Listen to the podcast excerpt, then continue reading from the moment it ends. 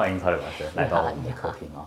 呃，对您来说，就是现在您是处在一个什么样的工作状态？去面对媒体的访问，去再去面对镜头，对您来说还会是一种有压力的工作吗？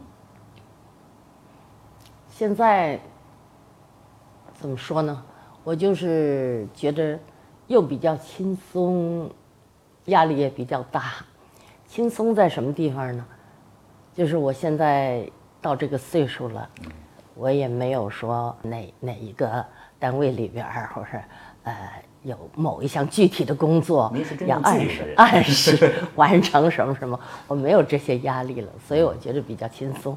我可以选择我喜欢做的事情，嗯，但是呢，我也觉着压力也蛮大的。压力大在什么地方呢？就是我喜欢做的事情，并不是自己一定是熟悉的工作。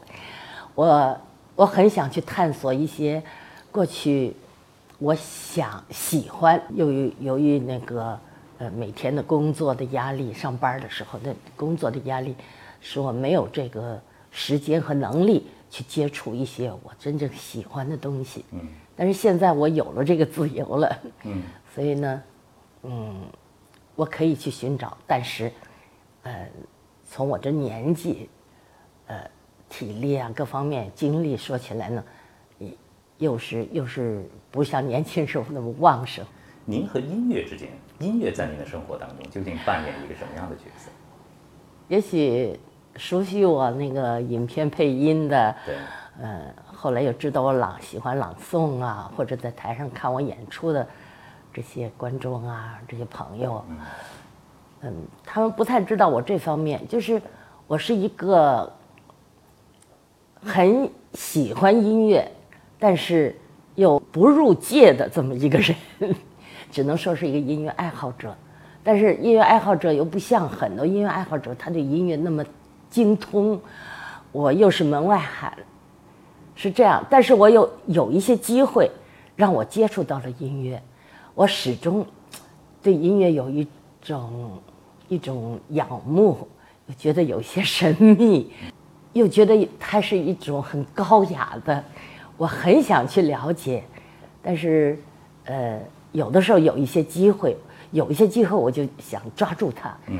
所以我这些年来，包括我那时候还没有退休的时候，还在配音的时候，甚至于在配音呃正式进入那个译制厂之前，我就有一些机会接触一些音乐方面的，我我称为老师吧，而且也也做了一些合作。对，我知道，其实呃，有一段时间，曹磊老师在广播里头是做了和音乐有关的音乐广播剧的。对对对，也就是想刚好有这么个机会来找到我了，我就逮着不不想放，就想这里头学习一下什么东西。我们怎么去亲近音乐？怎么样去打开音乐这扇门？其实是对于很多听众来说都有这个问题。哎，我喜欢听，我觉得好听，但是为什么好听？他到底在说些什么？对我始终是个谜，很想进那个门，但是又觉得这个门槛很高。嗯，我就是这么一个这样一个，只能说是，呃，音乐爱好者。那后来您觉得呃找到这扇门了吗？怎么推开的？啊，有这么一个机会，呃，这也是很偶然，就是我那个时候，我不是有一场大病吗？啊，我得过癌症，癌症以后，啥事儿也不能干了，就在家里边休养。但是呢，我就经常听那电台里边的那个外国音乐节目，我觉得好听，但是为什么好听？它这个音乐到底讲些什么？它里边是就是门槛都没进去，就是那样，仅仅是一个欣赏者。结果这是有一个很偶然的机会吧，因为我我老伴儿在电台工作，结果有一个电台的音乐节目的音乐组的一个老编辑叫彭秀霞，呃，现在上海电台的有的老老的编辑都还记得他，嗯，他呢有一次通过我老伴儿他来找我，他说，呃，你愿不愿意跟一个，呃，音乐学院的老师教授合作，来跟我们创作几个音乐广播剧？哎，我觉得音乐广播剧我很熟悉，对吧？因为是语言，我我也参加过那个录制。但是音乐广播剧是怎么回事儿？我觉得我自己从来没有想过我怎么去去去去创作音乐广播剧，但是他说有一个音乐学院的老师教授跟我合作，谭冰若老师教音乐史的，我又觉得有这么个机会，我不愿意放弃。有个老师给我请了个老师，就等于说终于找着带着领进门啊的，师傅对呀、了。对呀、而且是音乐学院的老师哎，专家呀。对，所以我就觉得这个机会我也不愿意放弃，我就硬着头皮我说行啊，我试试看吧。我说我说怎么弄法呢？他说你别着急，他说呃那个我给你介绍那个老师，完了你们去研究怎么弄法。完了我就认识了谭冰若老师，现在已经过世了。我认识他以后呢，他我就到他家里去，到他家去以后呢，他就说：“他说我们呃，我们一起合作吧，我们来合作一个呃音乐家的故事，呃柴可夫斯基好不好？”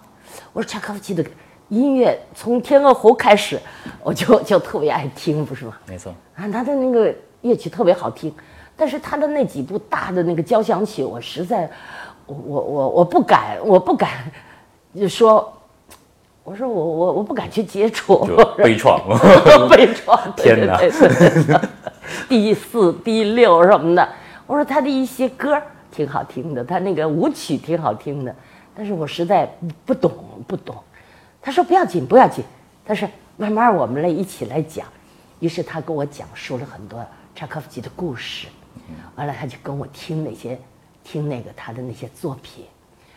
完了，就慢慢我们就开始研究起来，我们怎么又通过广播剧的形式把这些东西能够呈现给听众。嗯，后来，慢慢的我们就想，我就开始根据他给我讲的那些构构思的人物跟故事了。嗯，完了这是不是从那个时候开始，其实对您来说也是逐渐的进入到音乐的世界里，对认对对识一位又一位的音乐对家。他跟我讲音乐史，讲那个这些乐曲的背景，讲这些那个柴可夫斯基的一生的故事。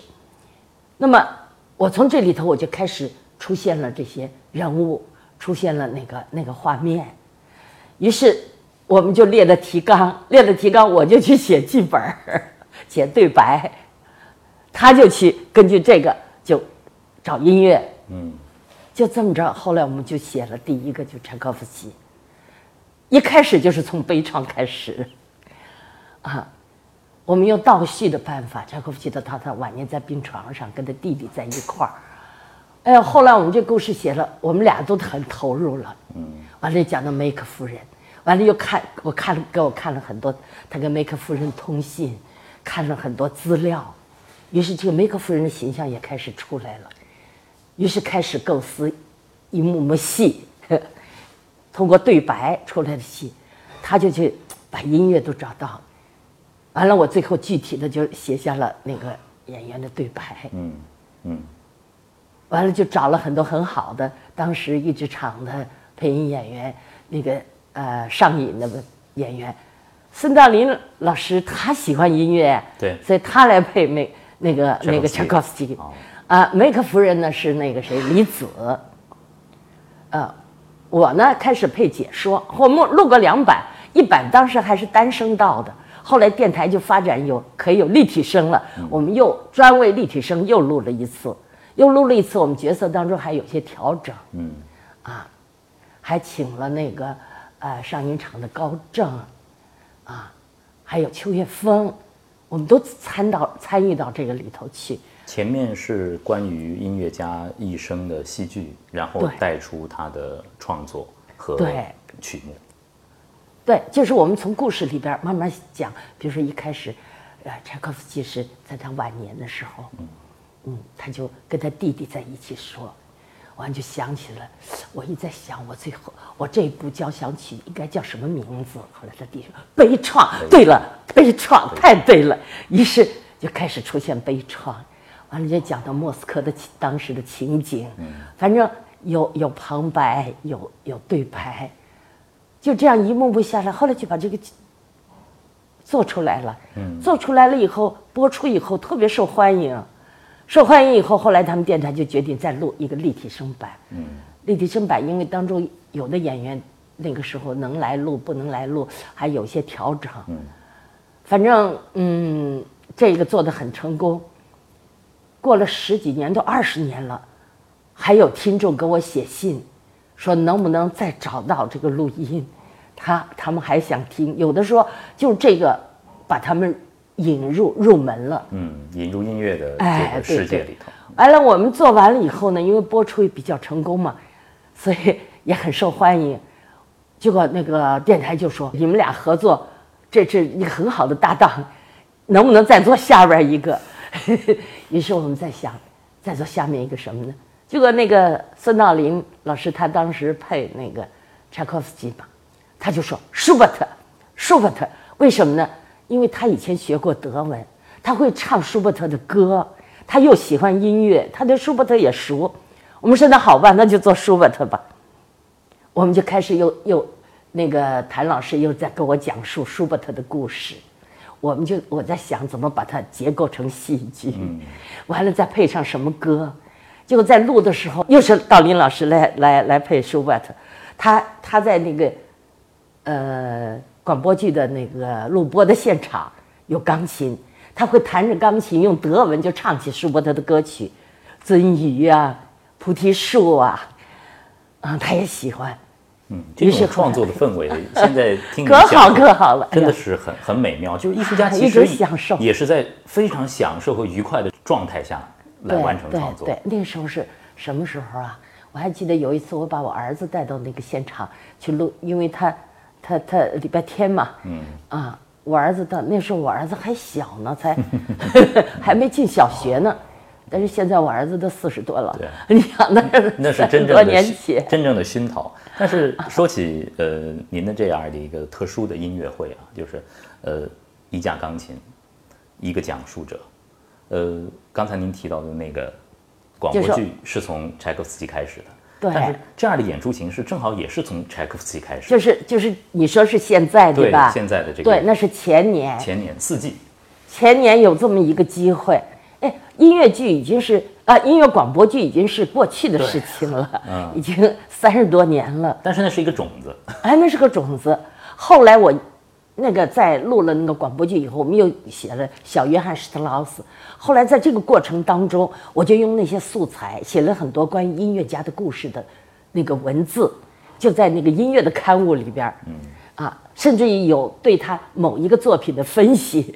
就是都是谭斌若老师给我上了课以后，我把它变成文字。我还出了一本小小的有关音乐的书，写给孩子们看的，叫做《呃乐器王国的故事》。为什么叫乐器王国？因为我接触到这音乐以后，我觉得整个乐队啊，可以把它写成一个童话，嗯，就是个乐器王国，嗯，完了就是有一个喜喜欢音乐的孩子。结果碰上了一个朋友，那个朋友叫小音符，就带着他就游那些乐器王国。乐器王国里谁是国王？啊，钢琴是国王吗？乐器王国里没有国王，没有国王。我以为钢琴是国王，小提琴是王大提琴啊啊，那那也是谭斌老师跟我介绍各种乐器嘛，完了就写了这么给给给那个。孩子看的这么一个有关音乐方面的书，其实我对乐器，说实话，我也不大懂，我真是不大懂。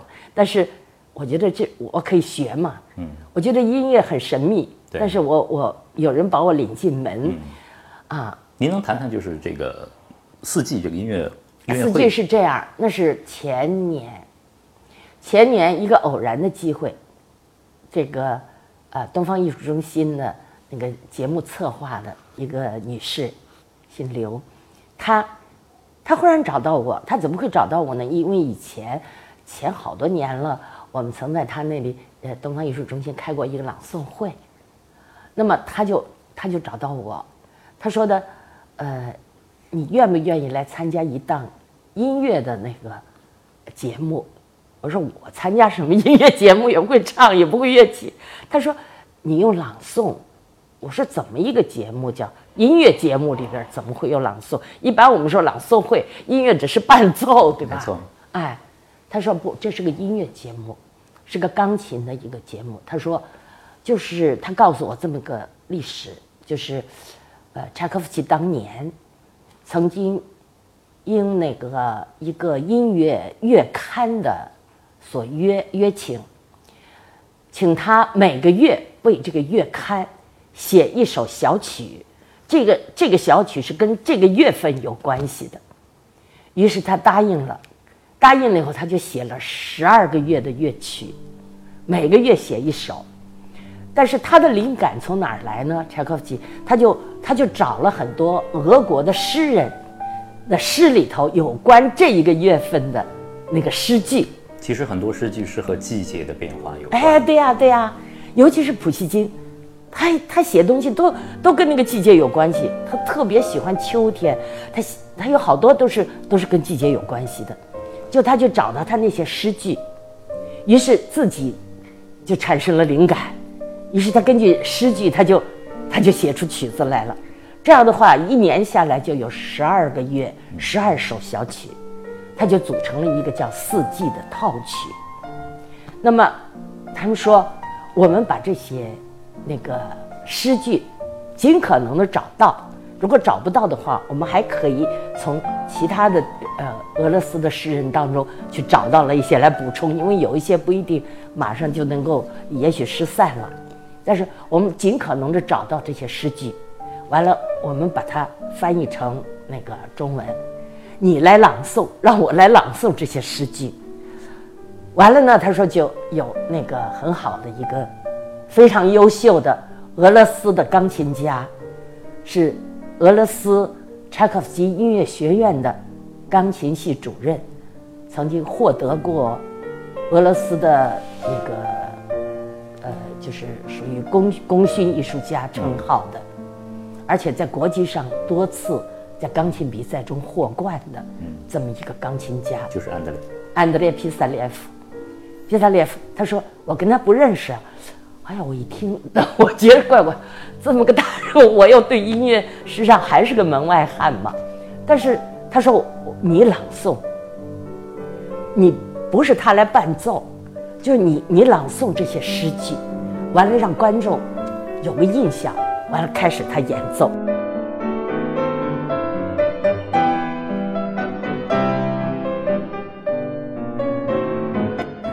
哎呀，我觉得这个跟我跟我原来对音乐的，也是通过那个文字，像搞音乐广播剧一样，完了把听众带到那个乐乐曲当中去。哎，我觉得这是一个。蛮有意思的，是个尝试啊。对对对，包括那些呃，柴可夫斯基呃，寻找灵感的那些俄罗斯的文学家的那些诗句，呃，他们是用俄文写的。对的。呃，对您这个年代的人来说，是不是其实呃，俄罗斯的文学不陌生？太影响太深远了。对对对，不陌生。哦，是普希金的诗句，在中学的时候，哦，我一听那个四季。里边有一个那个雪橇，第十一月是马拉雪橇。嗯，我马上就想起我中学的时候，我有一个同学，钢琴弹得非常好。嗯，是刘良模，你知道吗？刘良模是，呃，上海当年很有名的一个，他是教会的，但是他是个音乐家。嗯，最有名的就是带领上海的百姓。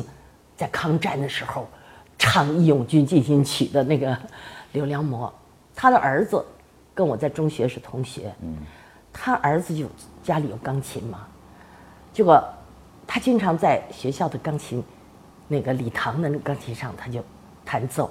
哎，我就觉得好听，我常躲在边上去去去去去听。结果我我这次一听柴可夫斯基的那个雪橇，啊，我说这就是雪橇，就是。我那个同学，他那个时候弹的，给我留下的印象，哒哒当滴哒哒哒滴哒哒滴哒哒，就是这样这样。哎，我特特别喜欢，我太太熟悉了。结果啊，我就知道，于是找到了那个诗句，它是马拉雪橇，翻译的是翻译成马车上。后来我说不对，这是雪橇，这是雪橇，雪橇。后来原来那个雪橇是马拉的雪橇。他呢？完了，他这还有一段就是关于这个乐曲的分析，他用什么来表现他的那个马脖子上的铃铛声，跟那个马车夫的这个感觉。是吧？还有那个大家很熟悉的划船，嗯，六月船歌，都是都是，实际上有很多旋律都是大家，嗯，在很多地方听到过的。但像像这种合作，呃，一个语言艺术家的引入，然后再开始呃钢琴的弹奏，安德烈之前他也没有尝试没，有没有，呃，而且您完全是用中文在表达，对，对他听不懂，但是呃，交接的时候怎么来能够顺畅的让让这种感情能够流动？一个呢，就是我那个感觉，他能够感觉到，比方讲说那个呃收割的时候，啊，肩膀动起来呀，镰刀甩起来呀，就是这这这这种，跟那个气其实大家哎还有讲那个呃那个松雪草那么柔嫩呢，就是在冰雪下边还那个春天那个草松雪草开始长出来了，那个那种语言的那种感觉，他能够感觉到。但是呢，我也很怕到时候跟他俩交接的不好，毕竟他不懂我的话。好在我在中学的时候我是学俄文的，啊，我把这十二个月，我全重新都都都都呃复习了一遍。完了，我每次这一段完了以后，跟他说 “yanvar februar”，就是一月、二月，他就马上就接过去了，就是这样。就是我们交接的还是蛮好的，嗯，没出过什么错。除了舞台上的这样的，就是通过艺术的交流，生活里头的，呃，这个安德烈，您第一次见到他是一个什么样的情呃情形？他是一个什么样的人？他是一个非常非常的绅士，但是非常非常内内向，就是话不多，因为话也不可能多，因为他 他说俄文呢？他说俄文，我说中文，啊，我的俄文仅仅能够可以跟他背几背。我告诉他，我学过俄文，我只会背我中学里面学的那几个课文，还有我会唱一些俄文歌俄文歌啊。对，那时候的有一些俄文歌他知道，有些俄文歌他未必他会唱。我们两个人相差二十多岁嘛，啊，就是，所以我我唱的一些俄文的老歌。包括《共青团员之歌》啊什么的这些，嗯，莫斯科郊外晚上他应该知道。莫斯科郊外晚上是吧？但是我就不不不太熟悉了，为什么呢？那时候我已经离开我那个学俄文的时候了。后来啊，那是比较六十年代的时候，我会唱的都是五十年代的老歌，《共青团员之歌》呀什么的。但起码有一个交流的媒介，比完全不知道要好对很多，对对要好很多。对对，我唱这歌的时候，他就老在那儿笑，我也不知道他到底 他会唱不会唱。我觉得有可能就是，如果我用上海话唱一首歌，您在旁边听的也会笑。好玩儿，这个，但是呢，呃，他的经纪人呢是个中国人，是个上海人，嗯，啊、在美国的，他们俩用英文可以交流，嗯嗯，所以呢，我们不管怎么样，呃我们还有的时候还可以在微信上都可以有一些交流，就是这样。嗯，那么他是一个就是非常非常内向的，但是他的所有的感情都是在他的钢琴里头。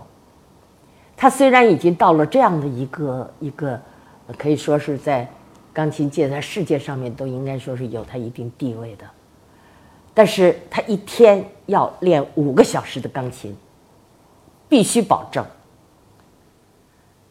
一会儿了找不着他人了，说他在练琴，他在练琴。他练琴的时候，你是绝对不能去不能去不能去打扰的。每次我们到哪儿去演出的时候，前面我们就走下台，告诉他们灯光怎么打，我在这儿，他在那儿，灯光啊怎么变化，完了 我走到那儿，话筒应该怎么样什么的，完完了我走了，他俩小时就在那儿谈。再熟的东西，他每天他都是这样的。嗯所以这这一点他雷打不动的，但是生活里面他非常随和，就是非常绅士。嗯，我老跟他说 gentleman，他就他就乐。今天我我去接曹磊老师的时候啊，那个在车上，然后我觉得一个细节可以跟我们的观众讲。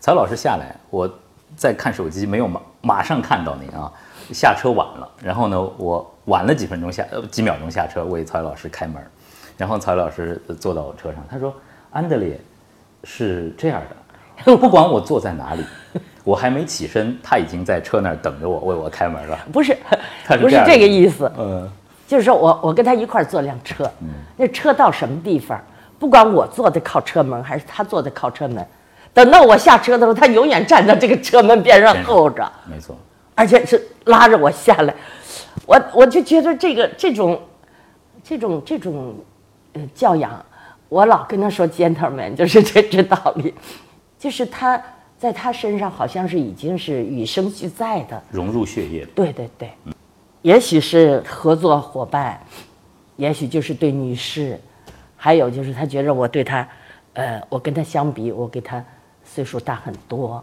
他把我当做一个长长一辈的。我后来发现，我到哪儿，我们去坐飞机啊，嗯上车也好，上哪儿也好，带着行李箱啊，他也有行李箱，我也有行李箱。可是我那个双肩背的包，等到我要找的时候，他永远在他的背 背上已经背好了。我这个这个让我听了非常感动，我觉得这个是好啊，这么一个世界级的这么一个一个大家，他就会他他他就这样，而且他老是跟你这么，嗯，就这么笑笑，就这么着 啊。他还到我家来过，嗯嗯，到了嗯那个上次我眼睛开过刀，嗯眼睛开过刀，我是白内障，换换那个晶体，就那场演出我没参加，他特地来看我。完了，今年到呃十月份，这场在广州还有一场演出，结果是让我参加了。那次我没参加，他特地要到我家来看我。是。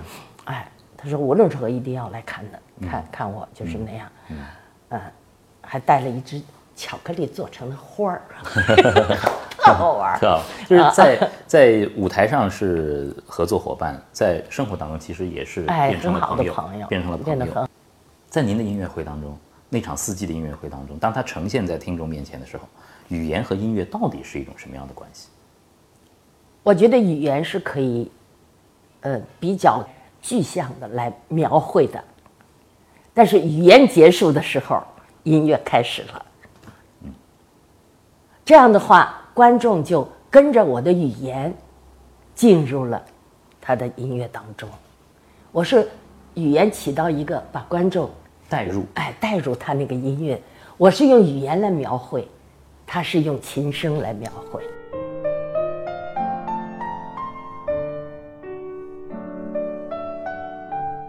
呃，另外呢，我也向大家再推荐一下我们的雅痞 Time 的公众号。